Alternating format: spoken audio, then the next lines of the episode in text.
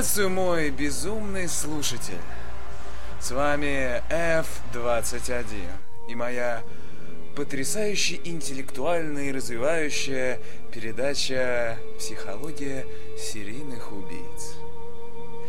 Итак, сегодня наша передача, как по вашим многочисленным просьбам, вы, видимо, безумные патриоты и очень любите отечественное производство и отечественный продукт, и я продолжу нашу серию уникальных передач о замечательных людях, о наших отечественных маньяках. Итак, Сегодняшний мой пациент, если его сегодня так можно назвать, а он сегодня у нас особенный, со своим особенным миром, со своим видением, со своими глазками из воды. Ну да ладно, об этом вы узнаете. Итак, это один из самых кровавых убийц второй российской столицы, то есть Санкт-Петербурга, прекраснейшего города. К своим 25 годам он совершил ровно 10 убийств. Что меня не может не радовать, так как мне 21 год, и значит у меня еще есть шанс оставить свой след в этом мире. Но оставим этот юмор, хотя и у вас есть этот чудный шанс. Э, пользуйтесь этой возможностью, только делайте это тайно. Итак, не буду ходить далеко и около. Сегодняшнего моего пациента зовут Эдуард Васильевич Хомяков. Родился он в 1973 году. Но о его молодости, как вы ожидаете, я начну говорить о его детстве, о том, как он развивался, и что, наверное, папаша его побивал, или мамаша была фанатично религиозная, но этого я не скажу. В семье он рос до уникальности нормальный. Отец работник завода, уважаемый человек в районе, мать заслуженный начальник труда и заведующий швейным заводом. Все идеально. У него был брат и сестра. Ни к чему нельзя было придраться. Поэтому я не буду говорить о его детстве, а сейчас я придвинусь к самой основной вещи, причине всех проблем нашего сегодняшнего пациента. Итак, в 1994 году наш милый Эдуард идет в армию погранвойска Северного моря. При этом он подвергается постоянно избиениям. Его по несколько раз в день морят голодом, не выпускают с катера, который привязан к кораблю, на котором он служит, и на ночь запирают в холодильнике. Стоит ли удивляться, что сегодняшний мой пациент настолько здоров, что я могу сказать, что я ненормален. Однажды он даже три месяца не писал своим родным, а потом оказалось в письме, что он оказался в госпитале. Вот такая служба у него прошла с 1994 по 1996. Итак, он вернулся в начале июля 1996 на гражданку. Эдуард был полностью ободран, в прямом смысле этого слова. Его ноги были все в язвах, он весь был изранен царапинами и разводами от затушенных об него окурков и был без денег. Он устроился работать охранником в так масштабно растущие игровые клубы в России во время перестройки, да и развали Советского Союза. Никто из родных никогда не видел его с девушкой. Даже сами родственники, э, брат и сестра, с которыми он вообще не общался, говорили о нем как о социопате, за полностью закрытом человеке, живущем в своем мире. Он предпочитал общение с людьми, общение с его любимым компьютером в своей комнате. По дальнейшим заявлениям сестры, брата и матери, она частенько слышала, как из его комнаты через стены раздаются, раздается плач – от тяжелых и сильных головных болей, болей, которые появились после армии. От этих болей он становился взволнованным, разъяренным и очень сильно агрессивным, что мог дать со всего маху матери или брату сестрой. Так сказать, белая пелена на глазах, и он не контролировал себя в эти моменты. Итак, многие сегодня спрашивали, почему в своем превью я налепил эту замечательную картинку с э, замечательным советским солдатом и обнимающим двух девушек. Нет, это не в смысле того, что этот замечательный усач кого-то убивал.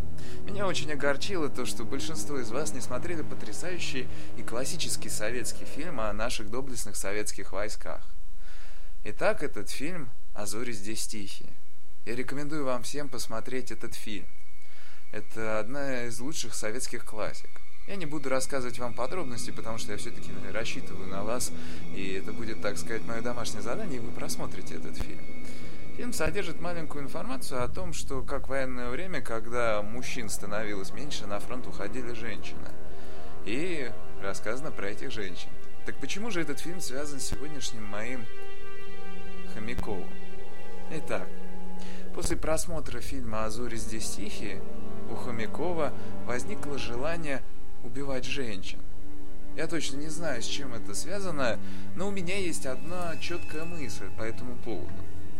Есть такой древний латинский термин – ипринтинг, то есть ипринтинг.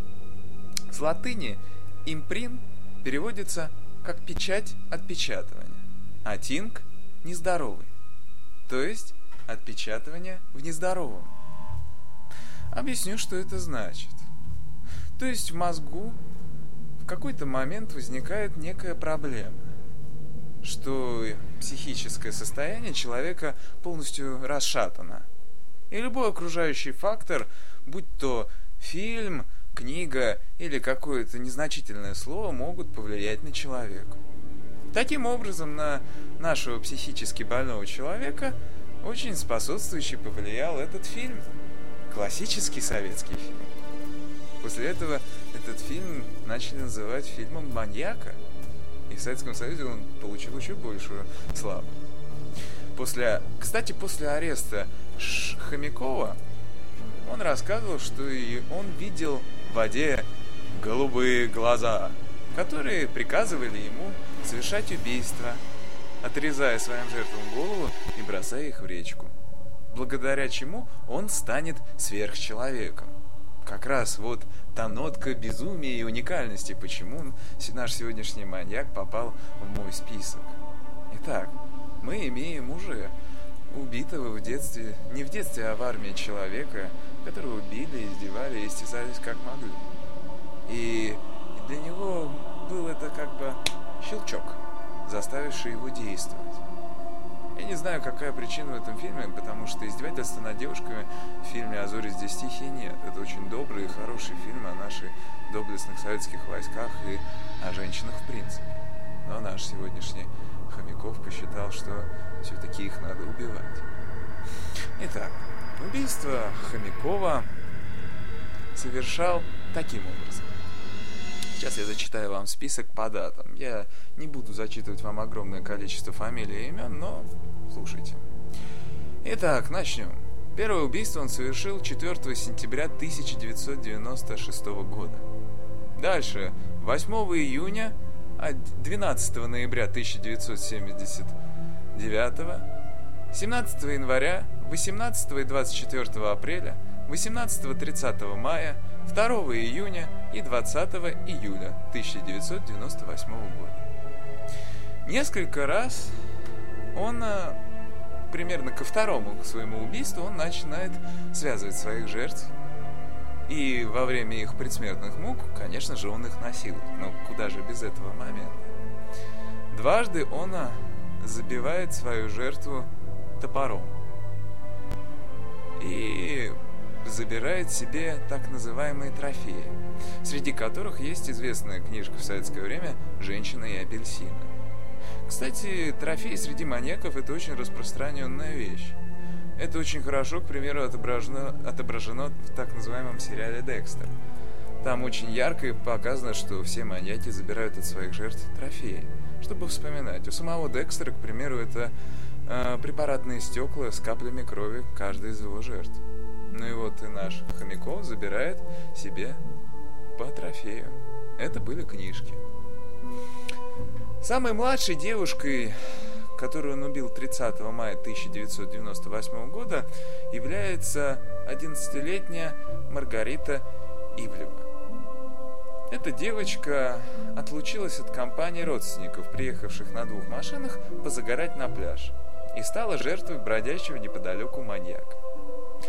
Также четверо других были несовершеннолетними, то есть им не исполнилось где-то ближе к 18. Большинство убийств Шемяки, э, хомяков совершал на территории Кройского перешейка, одно неподалеку от города четверых, в, чет, в четырех случаях, включая последний, он отрезает жертвам голову. Притом одну он бросил речушку.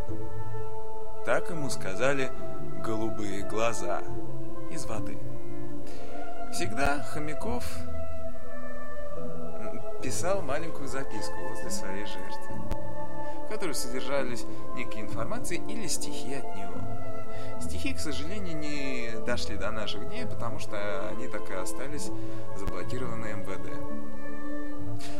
И вот, что по поводу этого нашего пациента сегодня заявил один из уважаемых мною питерских психологов, доцент юридического университета Генеральной прокуратуры Российской Федерации Валерий Иванов.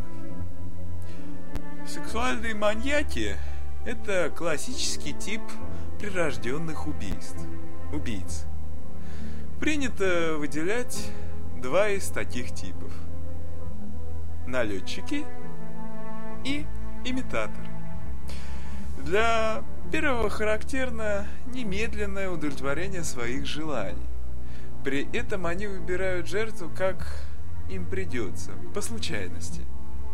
Определяют они свою жертву, по, конечно же, по привлекательности и ситуации, в которой они находятся, и возможности их убить в этот момент.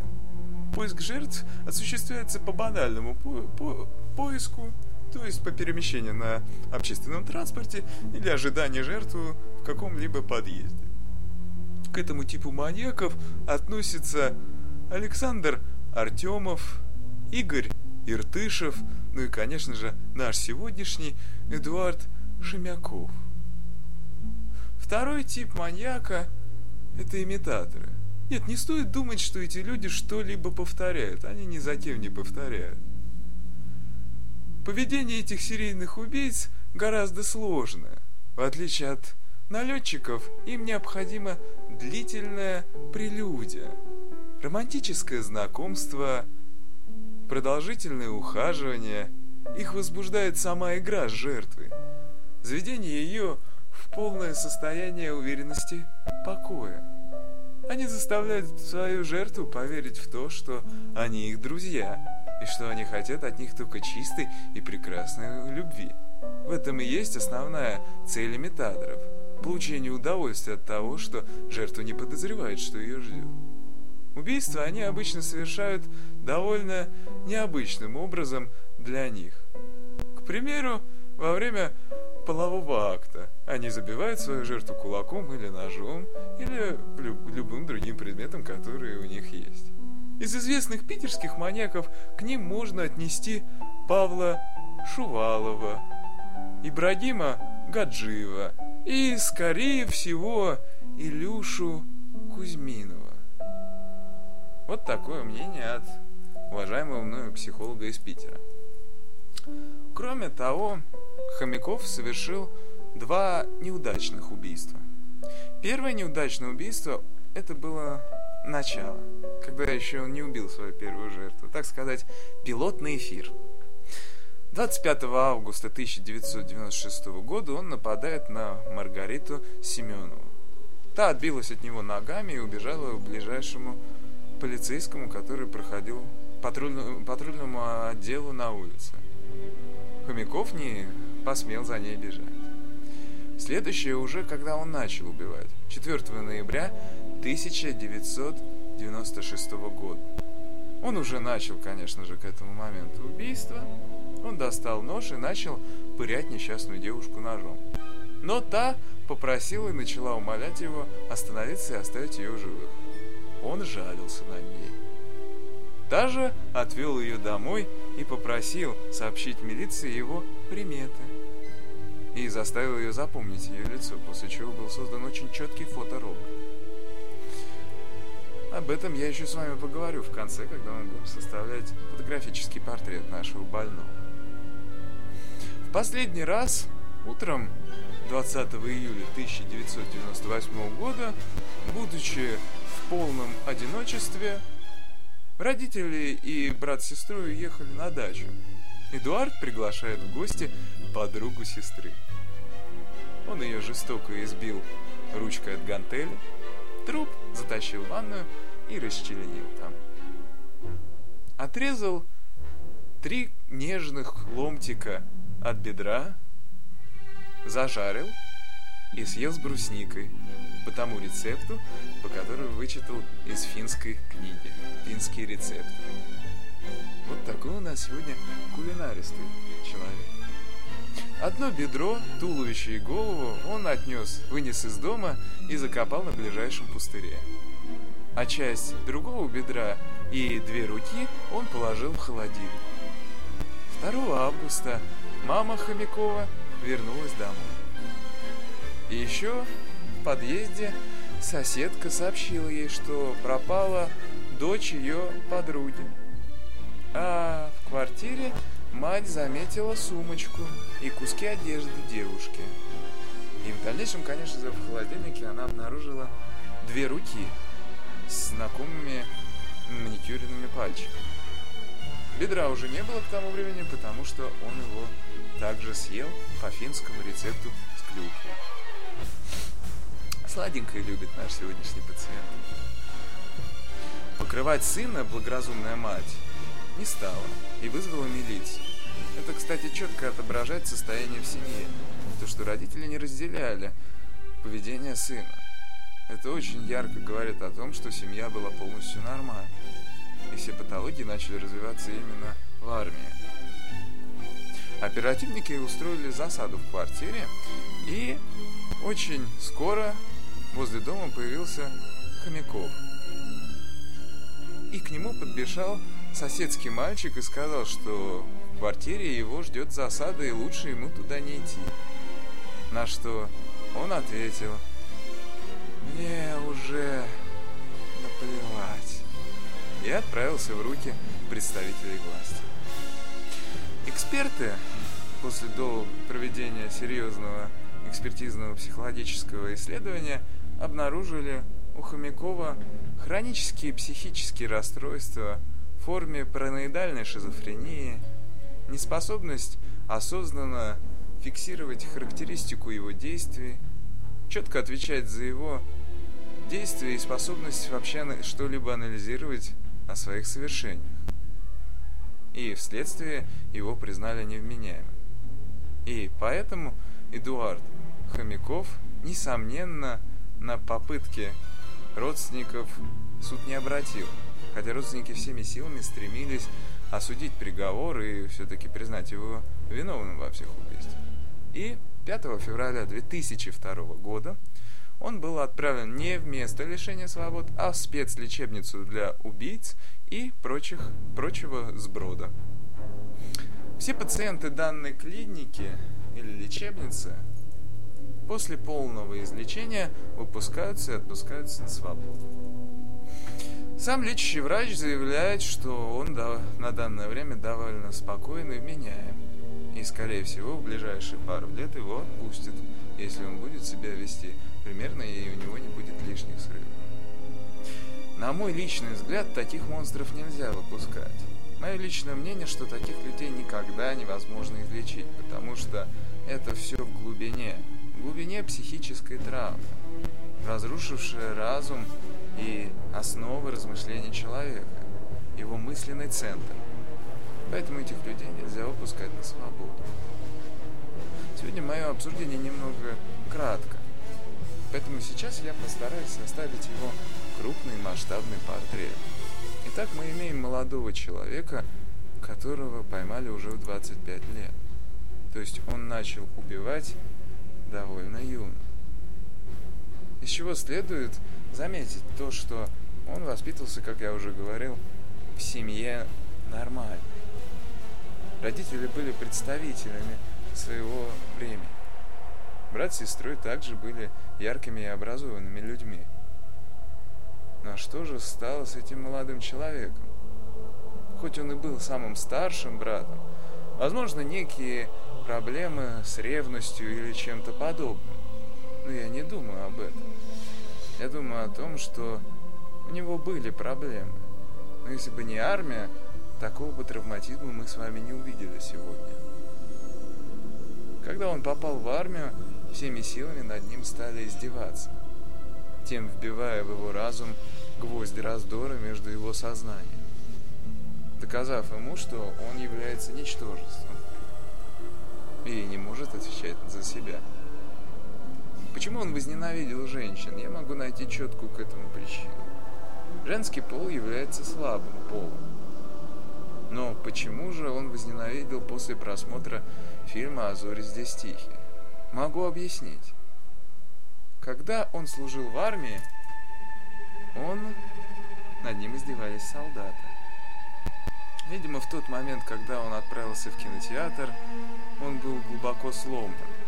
И в этих женщинах он увидел тех, кто над ним издевается и посчитал, что женщины являются основным клиническим злом, да и слабый пол, и поэтому все его действия и продолжались. Армия, в принципе, является злом, как я вижу, вы все здесь заявляете. В принципе, это так.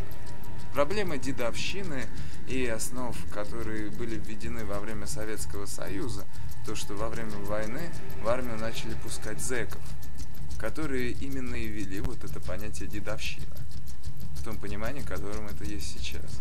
Дедушка прав, дедушка умен. И от этого идут все корни этой проблемы. А на пике 90-х армия была в полном распаде.